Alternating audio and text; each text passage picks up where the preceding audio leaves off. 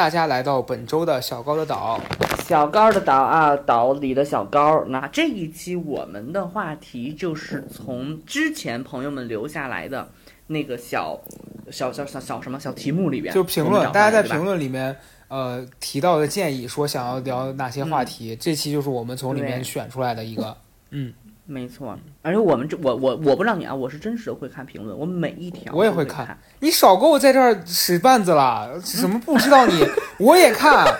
这是这是老子的不是节目不，是我我是要讲我是要讲一个段子的我不是要你你真的太敏感了，别给我在这儿绿茶，别给我玩绿茶那一套，我告诉你，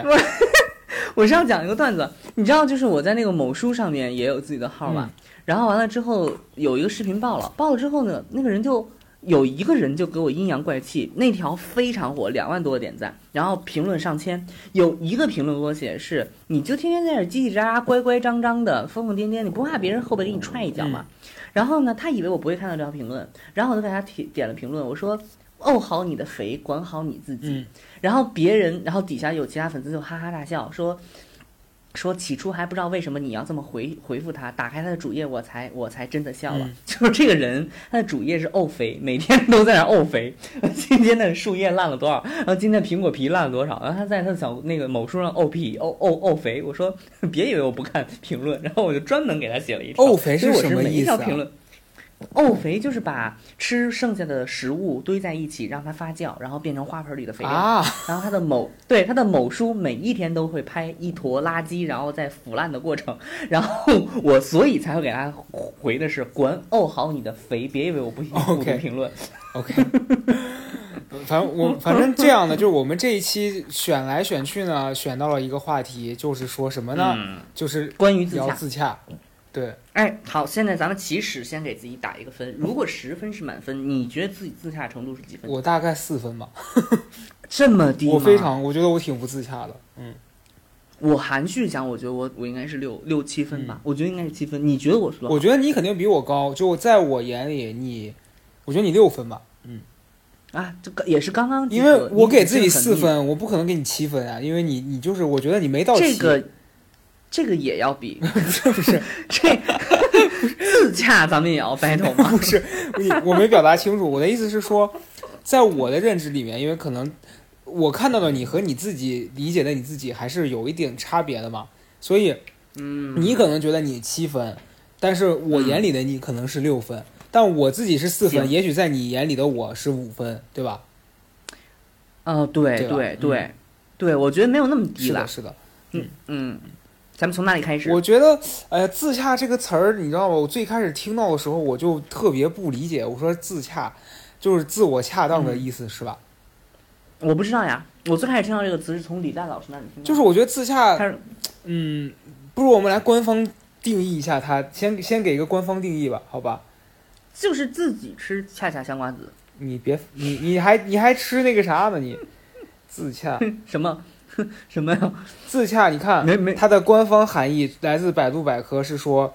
它嗯按照自身的逻辑推演的话，自己可以证明自己至少是不矛盾或者是错误的。啊，对，自圆其说嘛。但是我觉得这个就很难，因为我我觉得我们是自己展示给自己的和自己展示给别人的本来就不太一样。不是啊，那我要给自己再加一分，我觉得我真的还挺自洽的你。现在八分了，我就我就，哦，我现在八分钟，哎我马上就要爆表了。哎录完这一期，马上就是说自洽到可以直接跳楼。我就是说，我就是说，我觉我真的觉得我在这方面自己还可以。嗯就你你我我我会有纠结，但这个纠结一般都是我做这件事情对不对，但我不会纠结我自己。嗯我觉得啊，我觉得，但是我鉴于我真的是阴晴不定，也不是阴晴不定，就是左右摇摆。然后我偶尔会觉得我自己做了很多选择都是错，但是我觉得那是一种情绪，并不是我的一种状态。嗯嗯，我觉得嗯大家对自洽这个事儿，嗯、判判断标准其实很难啊、嗯，就我觉得咱俩也不要也不用一直讨论概念，就是我拿具体的例子说吧。你比如从工作的这个事情上来说啊，你像我，嗯我觉得我播客以前录过那么多期，其实里面提到过很多次，说以前前几年我在我事业选择上，我自己本身可能有很多想尝试的事情，但是因为我自己对自己不认可，所以我就不断的给自己找各种理由，然后找平替，对吧？但其实说实话，这不就是一个不自洽的体体现吗？就如果你要是真的认为你这个东西是你喜欢的，你也相信你自己是能做到的，你就不会给自己找那么多借口。因为我当时我记得我前面，呃一一个月去参加那个课程的时候，我在上面讲，我说以后要做的一个改变，我说我以后一定要对我喜欢的事情大方承认我喜欢，我绝对不会说还好了。就你在说还好的时候，不就是一个所谓的平替吗？嗯，就是你你就是你隐藏了自己，对，你在网上你你你用了一个可能一百块钱的化妆水，你跟人家说，哎呦，这 SK two 跟它成分是一样的，那 SK two 能跟它一样吗？哎，我觉得自洽这件事情对我来说意义意味着，就当别人质疑你的时候，你会不会去思考？嗯就是比如说别人跳出来说，其实你真的想好你要做你写作家吗？或者别人跳出来说，你真的觉得你自己是一个很好的 KOL 吗？或者别人跳出来说，你真的觉得你的观点是有价值的吗？如果你这个时候犹豫了，我自己的感受啊，嗯如果你这时候犹豫了，嗯你思考了，那你就你就是在自己做的这件事情上，你其实是摇摆的。但我觉得自洽的点是在于，我立刻就可以告诉你我哪里嗯 OK，、嗯然后我可以立刻就就是觉得你放屁，我觉得你看上去其实是一种自信或者什么之类，但是但我觉得场这就是对我来说是一种嗯，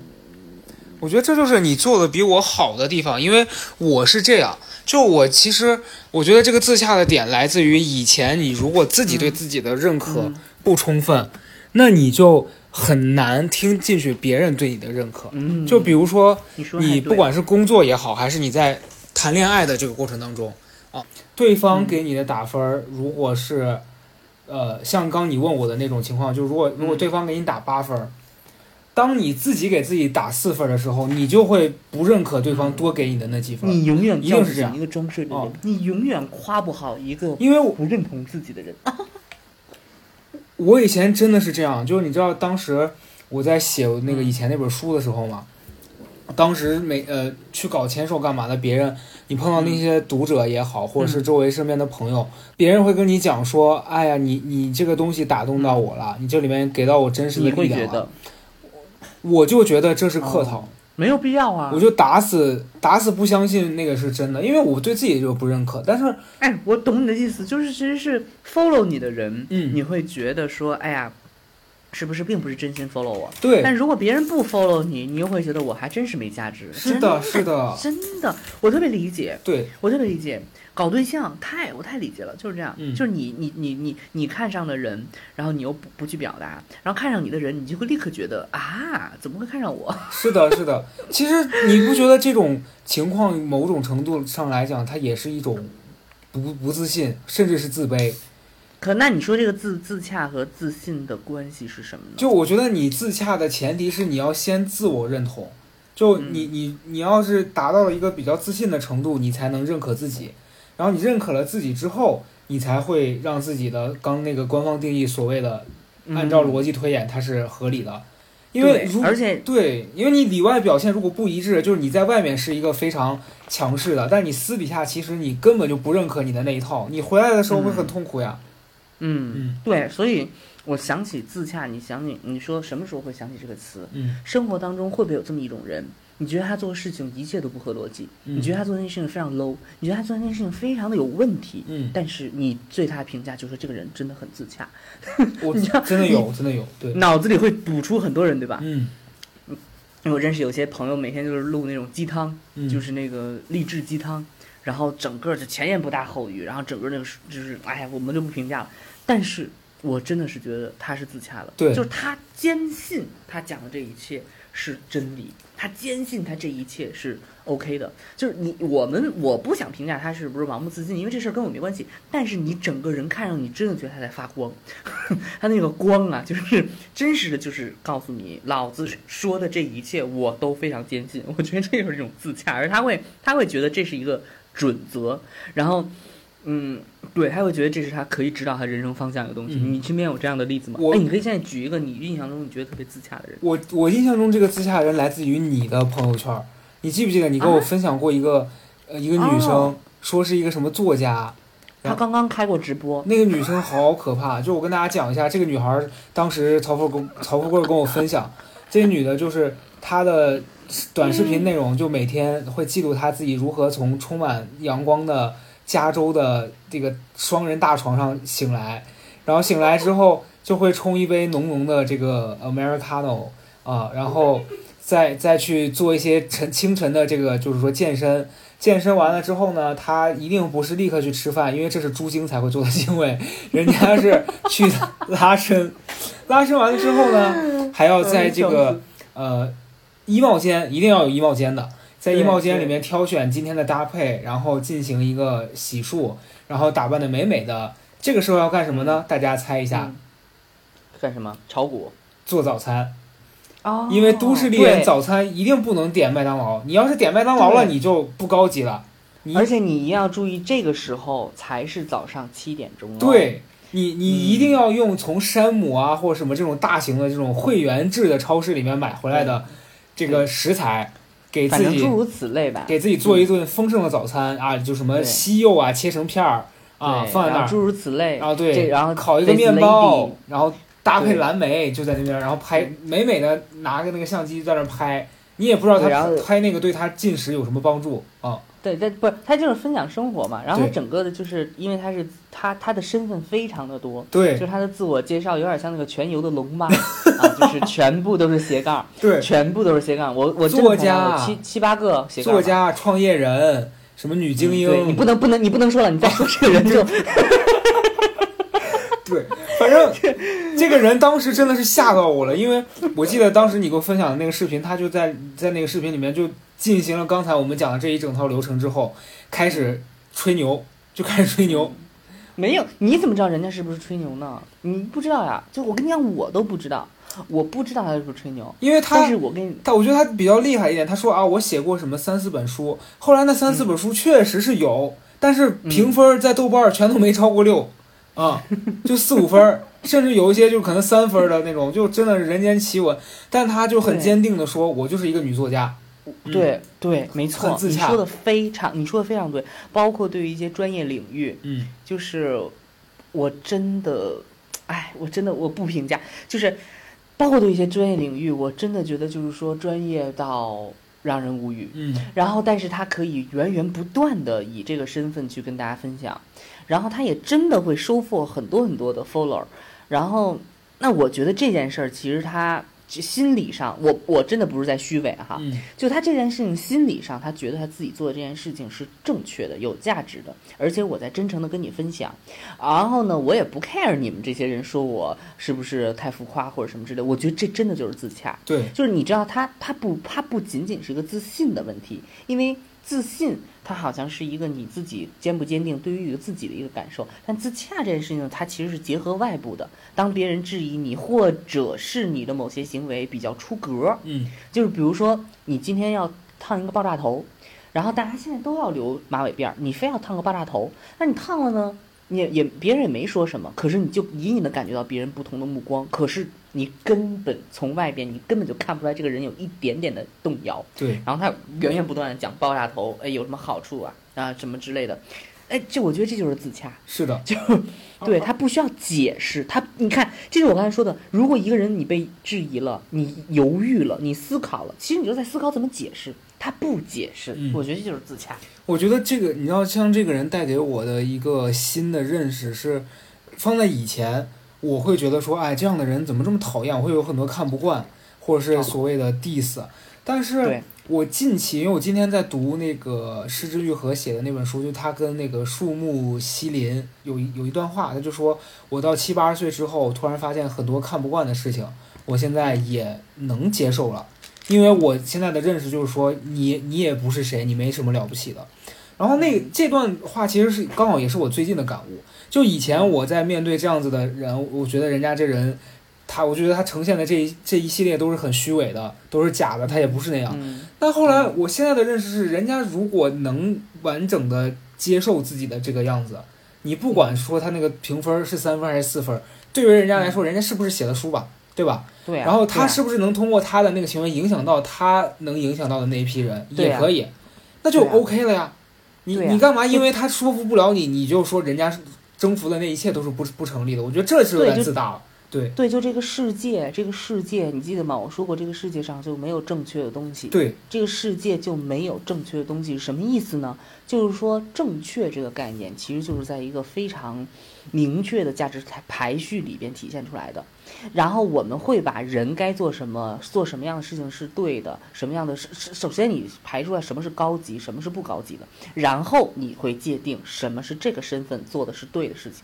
但是我后来，呃我不知道从什么时候开始，我发现哦，没有这件事儿，可能是跟录节目有关。你在录节目的过程当中会遇到一些就是年，就是跟我年龄相仿，甚至比我低低一点的，就是年龄的人。然后他做一些事情，其实在那个年龄看起来非常出格，比如说就是非常夸张的创业，嗯然后非常夸张的一些就是呃就是做的一些事情。然后呢，我当时会觉得说啊，这是不是就是假的？这是不是就是装的？但后来我经过一些观察和细致的发现，就是他就是这样，他这就是他正在做的事儿。嗯然后呢，他不会跟你解释我为什么做这件事儿，我做这件事儿其实呃是什么事，他不解释，他不断的输出，他不断的告诉你他做的是什么就行了。嗯，就他不断的告诉你我现在在干什么，我不解释我为什么，以及我其实他不解释，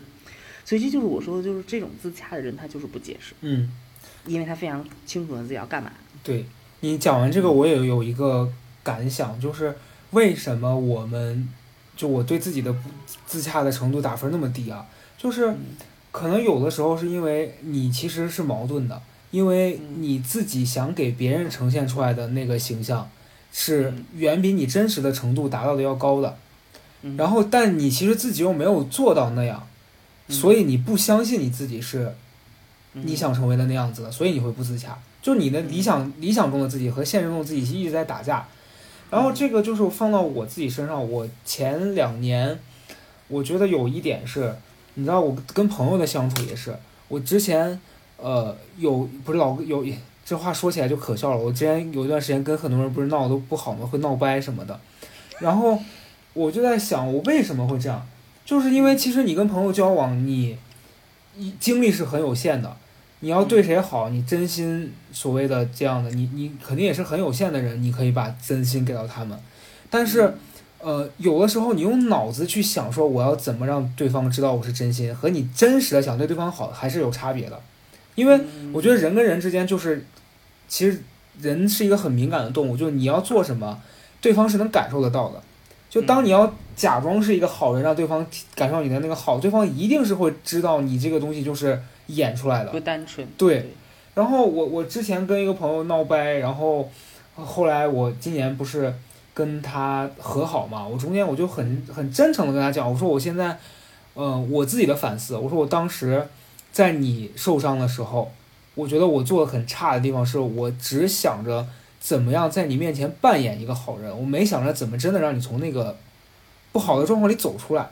嗯嗯，就当我承认这一点的时候，我发现说哦，可能我达到了所谓的自洽吧，就是因为我真实的承认我做不到，以及我为我做不到这件事儿我认错。我觉得这个东西是可能很多人很难做到吧，很多人就是又不愿意承认自己做的不对，然后这是一种坦诚吧？对应该是一种坦诚吧。对我觉得其实就是你坦诚面对自己了，你才能跨出那一步，说你逐渐让你自己的逻辑推推到合理的那一部分去。我觉得这个是说得通的。对，然后还有一个刚刚想到，就是说我突然想到，好像自洽这件事情，因为我看到有人在评论区里写嘛，嗯其实就证明其实还是有很多的朋友会去思考这个问题。嗯那他一定会感受到自己，嗯，怎么会？就是你可以说自己不自信，或者你可以说自己不什么，但你为什么会用自洽？其实就是你跟自己相处的一个关系。然后我其中想到说，构成自洽的一个元素之一，我觉得是单纯。嗯就是什么呢？我记得那个时候做节目还是有一个网红女孩儿，然后当时还就是其实没有那么红，然后呢，他特别爱挣钱，我们都知道他特别爱挣钱，然后当时呢。我们录节目的话呢，其实大家都不太爱提钱这件事情，嗯就有一波人啊不太爱提钱，因为觉得好像特别俗，或者嗯觉得好像那个欲望太赤裸了，嗯因为大家当时还是大学生嘛。但只有他，就是说我在做淘宝，然后我在卖东西，我就是要挣钱。后来我也很真诚的，我就问他，我说这个挣钱这件事情对你来说，呃，怎么就变成了一个事业呢？因为我认为人人的事业应该是我要成为，比如说导演，我要成为艺术家，我要成为建筑师，然后呢，顺便我可以挣钱。我的理解是这样哈，我相信好多人都是这么理解的。对，但是他给我的答案就让我意识到什么叫做单纯。他说我就是爱挣钱，我不需要因此而解释，也不需要因此而找到什么价值，因为我的快乐就来自于那个我的存款越来越多这件事儿。嗯，然后呢，他就很单纯的跟我说，他就是爱挣钱。然后我当时就，啊，你知道，就茅塞顿开，我就突然有一种理解，是为什么这个世界上有这么多的人每天都说自己想挣钱而挣不到钱。其实你去看，就是很多人想挣钱，说哎呀想挣钱想挣钱，他但他一定很有很多的要求。嗯我同时要自由，我同时要有价值，我要有身份，我要有影响力，然后我还得把钱挣了。就这些东西，在最开始是很难秉持、很难兼顾的。然后当你不能兼顾，你其实就是不单纯，然后你就会不自洽，因为你又想挣钱，你又想出名，然后你又想有一些格调，你又不想显得俗，就很难啊，这件事很难啊。对，因为你不单纯，所以你不自洽呀、这件事情。这件事儿，我觉得它除了不单纯，还有一点就是想要的太多了。就对啊，对，就就就不单纯，就是这个意思。对这个事儿，这个事儿一定程度上是让你负担过重。对，就嗯。包括、包括前一段时间，我其实呃通过你这个，我想到了一件事儿，就我跟一个朋友分享，因为呃他当时可能跟他的公司闹得不是很好，然后就嗯。就是等于说是不欢而散嘛。然后自己最近其实投入在自己一个新的工作上面，然后嗯。他呃那天跟我聊他的工作，聊完之后他就说了一句话，他说我一定不能让前公司的人看不起我。然后当时我就听到这个之后，我就我我有点难过，因为我这感觉就扯远了。不是我当时跟他讲，我说我说就是为什么你要背负这种压力，你懂吧？就是你、你做好你自己的事儿本身就够了，以及你做好你这个事儿的过程当中，有很多人支持你，然后很多人看到你的这个成就很开心就可以了。你如果带着一种仇恨的心情，觉得说我做好这件事儿是为了让那些看不起我的人，嗯，怎么怎么样，你一定是会有很大压力。而且再一个，我觉得这事儿最本质的是，人家可能就未必看真的看不起你，那个东西可能就根本不存在。然后你一直背着那样一个压力，然后你真的快乐了，你也你也没有那么纯粹的快乐。然后你就会觉得说啊，我我是在为了证明什么？我觉得这个东西就很难。所以其实人很多时候就是没有特别单纯的把一件事儿做好，他就没看当下，就想了太多过去发生的不愉快和未来，他觉得我要雪耻什么的，就是在某个阶段，。这种在某个阶段这种心情有可能会指导你成为你的一个动力，就是说这个不争馒头争口气，咱们得要较较劲，是吧？咱们得要这个牙咬碎了往肚子里咽，没问题。但是就是时间长了，你肯定有这心，你肯定理解我的意思。就时间长了之后，你发现这东西它不能一直就是对鼓励你，因为跟你没关系的人会跟你越走越远。是的等你有一天会发现你到底在跟谁比，就是那那个个所谓的燃料，你你就说仇恨或者越或者是嗯这个东西，它能短暂的让你燃烧一下，但你要长期的靠这个东西，我觉得它会连你一起烧掉，就会很很很累。说的非常好，现在立刻就咱们进入到闪电战。你觉得你现在不自洽的地方是什么？哎呦，打你一个措手不及。哦，好突然！我觉得我现阶段就是，我觉得我 我其实有一点是我还没想清楚我到底哦。想要什么。啊，嗯。这个太笼统了，你这嗯。这就闪躲了这个问题。对，就你刚刚讲到，现你你现在又立刻说出一个明确的名目，是你觉得就是不自洽的地方，不自洽的根源。就是写呃，我举个具体的例子啊，就嗯。前面提过很多次，我一直在说我想写写东西嘛，但其实我现在又觉得这个事儿对我来说好像，嗯，就很很很迷惑，你知道吧？就你你你看，咱们前面聊过，说我们认识了很多什么作家什么的，人家就是很坚定在做这件事儿，但是我在做这件事儿的过程当中，我又会因为我自己觉得我好像也没有那么强的说要写完一本书的这个欲望，然后你们欠点债吧，你们去欠点钱吧，啊，你你这人很极端。另辟思路嘛。就是你现在没有一个动力了，你就把自己陷入到一个绝境。最近其实可能还好一点啊，像我之前一段是完全没有这个动力。最近是因为我这段时间状态交房租了，要交房租。对，，也确实是要交房租了。我刚才还今天还看了一下，九月二十号要交房租了。你看，我太了解了。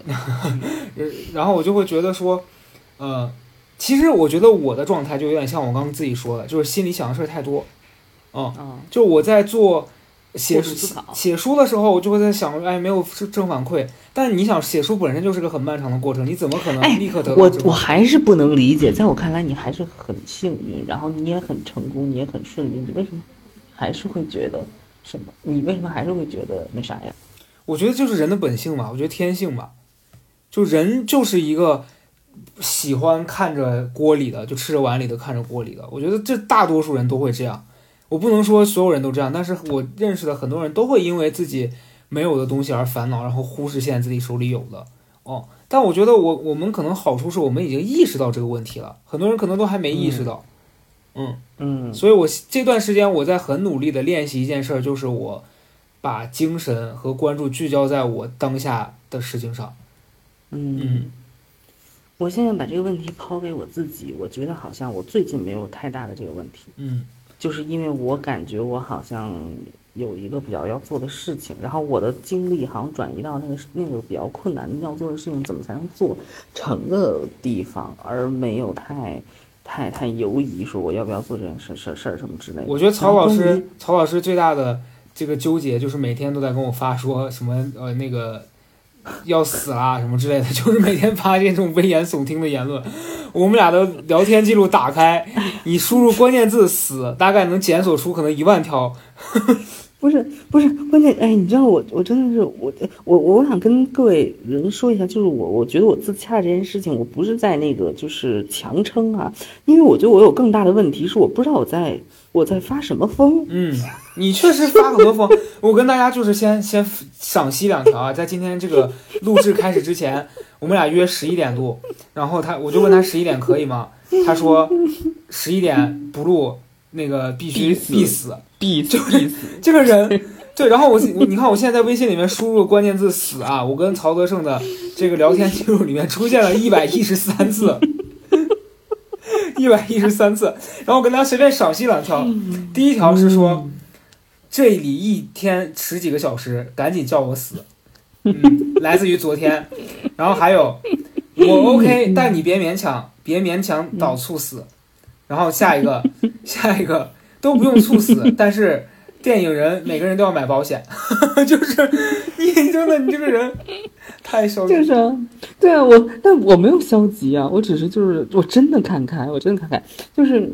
我觉得我才我我关于我自不自裁这个问题，嗯呃，我我想想我有什么可分享给大家的。我除了说什么性格是这种屁话以外，我想想还有什么？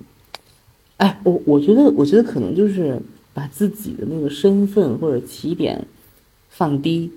可能会好一点。嗯就是嗯，你觉得就是就是，其实我觉得人拥有的东西比较多的时候，他就会瞻前顾后，然后他会给自己套上一层一层壳子。对，然后我一直在心理上，我不知道啊，我一直在心理上觉得我其实拥有的东西没有那么多，就是无论是外部的还是内部的，然后我只是想要就是表达我自己，然后我只是想分享我自己，所以我我没有太多需要去装饰或者什么之类的，其他一些真的都是情绪上的东西，嗯所以。我我你看你看你我发疯也好什么是这样，中间有个标签儿，不是就我表达这件事，我不会去解释我为什么要这么去做，我就是我我我就是想，我有情绪，我有这个我有这个欲望就就行了。嗯我觉得这一点还好。那你说你要说有没有人呃深夜当中怀疑自己？深夜当中，这肯定人人都会有。是的，嗯一定的。嗯对，我觉得别想，不用想太多这件事情。然后，然后关于比如说，哎，你说这个这个问题，生活当中，你你有你有见过很不自洽的例子吗？我觉得就是大家，你知道，我觉得有一有一点是每个人都没办法自洽的一点很重要，是人特别容易被自己的情绪影响。嗯嗯，就比如说，我觉得我我自己前段时间发生的一件事儿，我我那个就是在今天发的公众号里面也讲了，就是嗯前上周我发生一件事儿，是我跟一个朋友，我呃都不算朋友吧，就真的是一个认识的人发生了争执，然后他把我删了。就这个事儿，其实很很无聊。这讲出来，我真觉得我自己闲的。当时是、嗯呃，因为李思恒的那个狗啊，李思恒狗真的在我博客里出现过太多次。就李思恒不是去上海了嘛，然后他就开车把狗带到了上海，然后嗯他那天发了朋友圈，就跟大家其实分享嘛，就说我我开车从北京一路到上海，其实是为了这个狗，然后你你以后一定要健健康康的。然后这件事儿本身，我觉得肯定是一种就是很辛苦，然后想吐槽一下，然后又想跟大家表达说我到了。那以我的心态，我肯定是会在底下祝福他，以及说你好好休息，对吧？然后就会有一个人，这个人就跳出来，在底下就说什么：“哎呦，你何必这样子呀？”然后李思恒说：“因为托运会有风险嘛，我就不想承担这个风险。然后那个人就在底下，反正说：“那你这有啥的？你担心太多了这种的。”然后我当下就有一种特别不爽的情绪，我就会跳出来。我当时就本来我都刷走了，后来我不知道为什么我就又回去，然后我在底下直接留言，我说：“你能不能有点同理心？”然后这一下就嗯就炸了锅了，那个人就开始疯狂地跟我吵架，就就说什么我怎么没有同理心了？我也养动物呀，对吧？然后然后巴拉巴拉我说我说就是你能接受风险，你也要同意人家不接受这个风险吧，对吧？嗯然后这人就开始抬杠了，就开始胡搅蛮缠，说啊，那你关心狗，我关心人，怎么了？就是明显已经在就是吵架了。我后来嗯我就直接跟他讲，我说我说那你要关心别人，你是不是也应该用一种别人能听得进去的方式去关心别人呢？然后嗯呃，我后来我就不想理他了，我就在底下跟他讲，我说祝你天天开心哦。然后后来他回我，可能我这句话也是一个就是点火的，你知道吧？诅咒人家 觉得我是在阴阳怪气吧。然后他就呃又回了我一个，我就点了那个微信的那个功能，就是左滑就显不要通知，就他后面的所有的消息我都不会再收到。然后那人又回了我，我就没看到了。但隔了一会儿，我看到他把我删了。就是我在点到那个照片底下的时候，只剩我一个人的那个回复了，我就知道哦，这人哎你在给我删了。你在生活当中现在还都会有这么激烈的冲突？嗯，很少，就真的这这应该是我近三个月最激烈的一次吧。然后三个月，我 我近三年都没有。对，然后你知道事后我对这个事儿的反思，我是觉得说，我就是你，你知道，你明明知道这个人是一个这样子的人，其实我在跟他争论之前，我就已经知道他是个这样的人了。那我为什么还要去做这个事儿呢？嗯，就是当下你被情绪给控制了嘛，你你你不管嗯出于各种原因，你你是觉得说我操，我现在生气了，我必须要去跟他碰一碰。但是其实你说你碰的这个目的是啥呢？你是要改变他，还是你要撒气？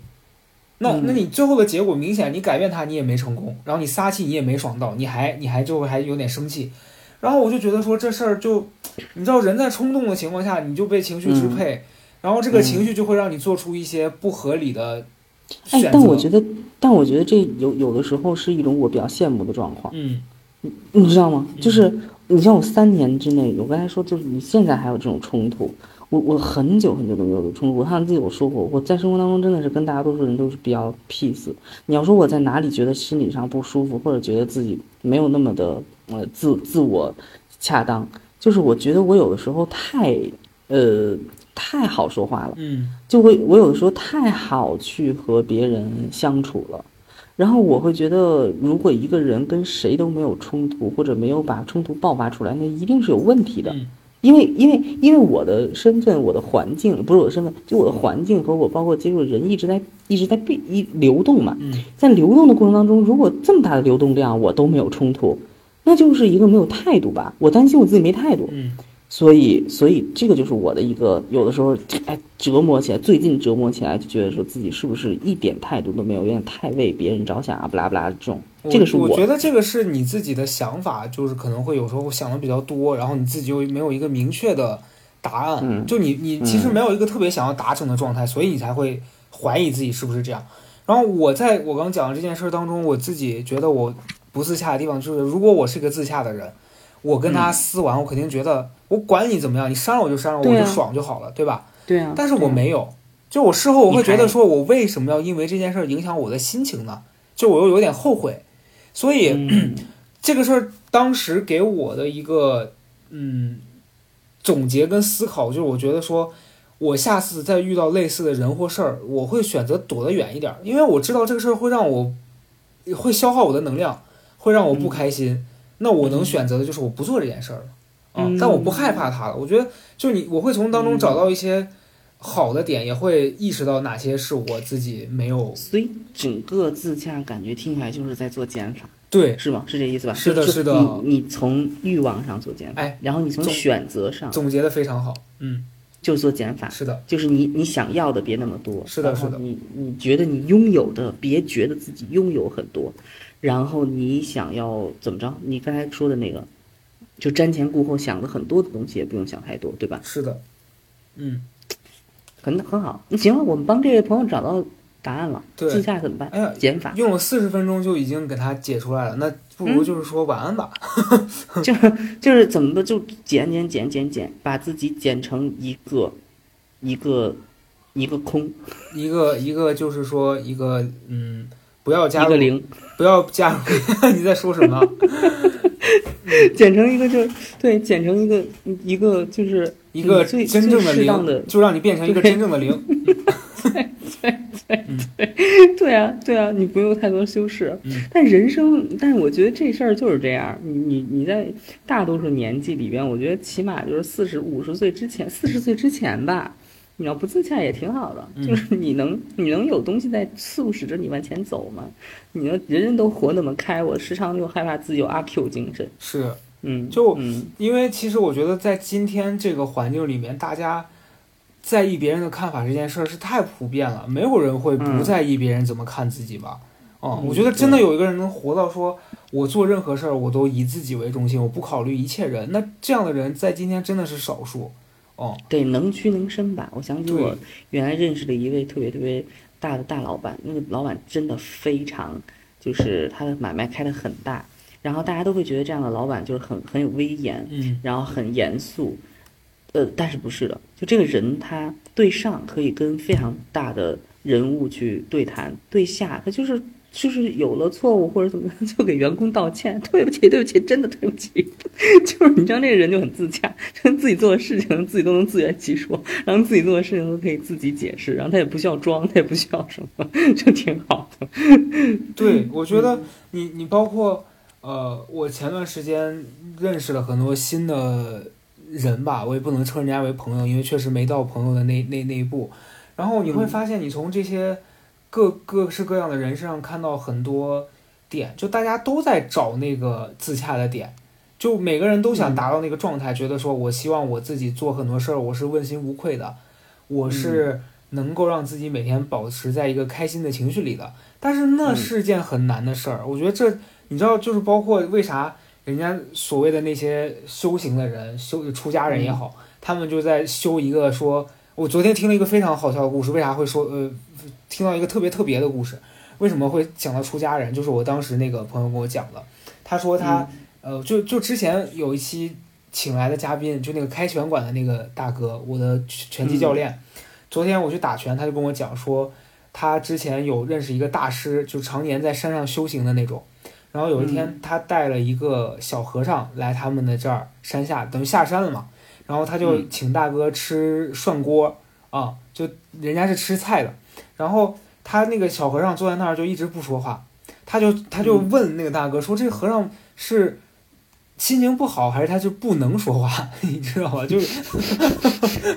然后神经病。他就一直，你知道就很欠，就一直想逼人家说话。他就想说，嗯我就要看看你为啥不说。他后来那个大师跟他讲说，人家师傅是在修一个叫闭口禅的东西，啊、哦。就人家修行就是说我不想说话，就我我嗯。尽量减少我说话的，可能就是就尽，其实不说尽量就是不说，啊、嗯。然后我觉得人家的那个状态可能就是在修一个说我嗯。无欲无求，就连人最基本的这个要说话的这个欲望，他都可以舍掉。就我觉得嗯。那可能是我们达不到一个状态，就我们连认可自己和但是不要被别人但道理是一样的，对，但道理是一样的，是的，就是私下这件事情，可能是你通过跟别人碰是碰不出来的，嗯，就是你做减法。对，你就觉得那那修修什么修什么掉牙禅还是叫什么什么断舌闭口禅啊？禅，对，啊，哦 断舌，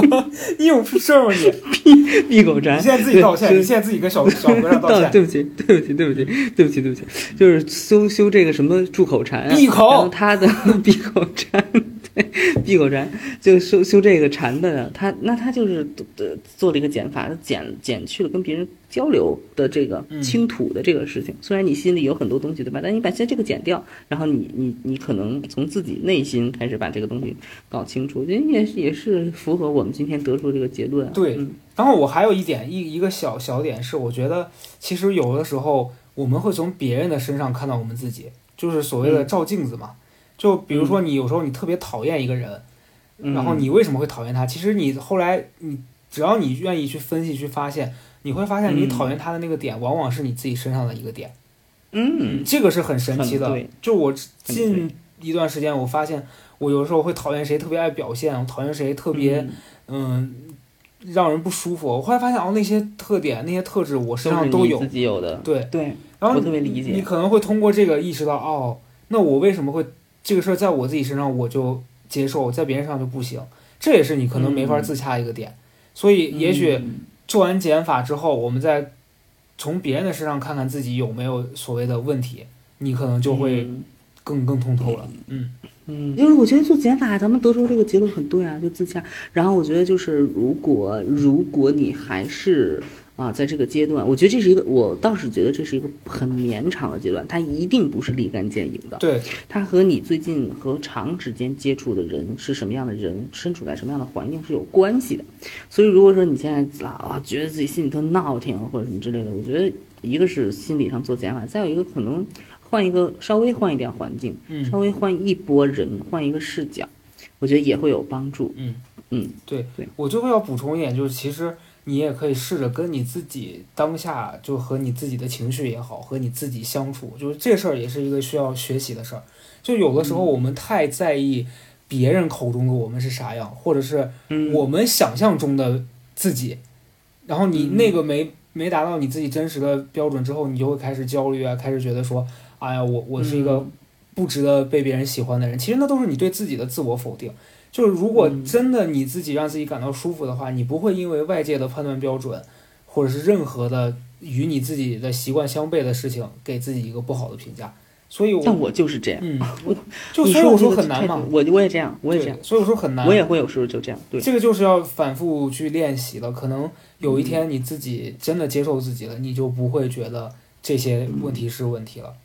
对，而且没有，而且没有人是完全自洽的，对吧？对，像我。我这么想得开的人，我都会觉得有一个时刻是这样的，是的，你就接受它。对，没有人，没有人是完全 OK 的，除了那个闭口禅。嗯，哎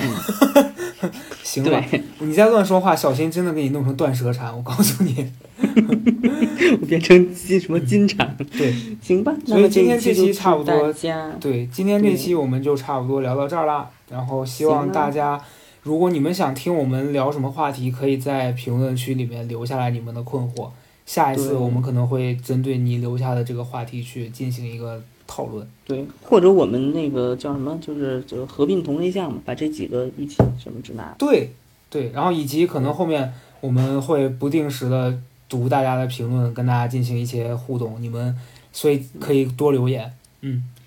哎呀，沧海桑，换一个歌，这歌听腻了，真的，你换一首吧真。的，换一个，换一个，找呀找呀找朋友，找到一个好朋友。你自己唱，自己唱自己不觉得尴尬吗？我我很尴尬，我不自洽了，谢谢大家。拜，晚安。终于把我聊焦虑，把你们聊开心啦。哎，再见，拜拜。在我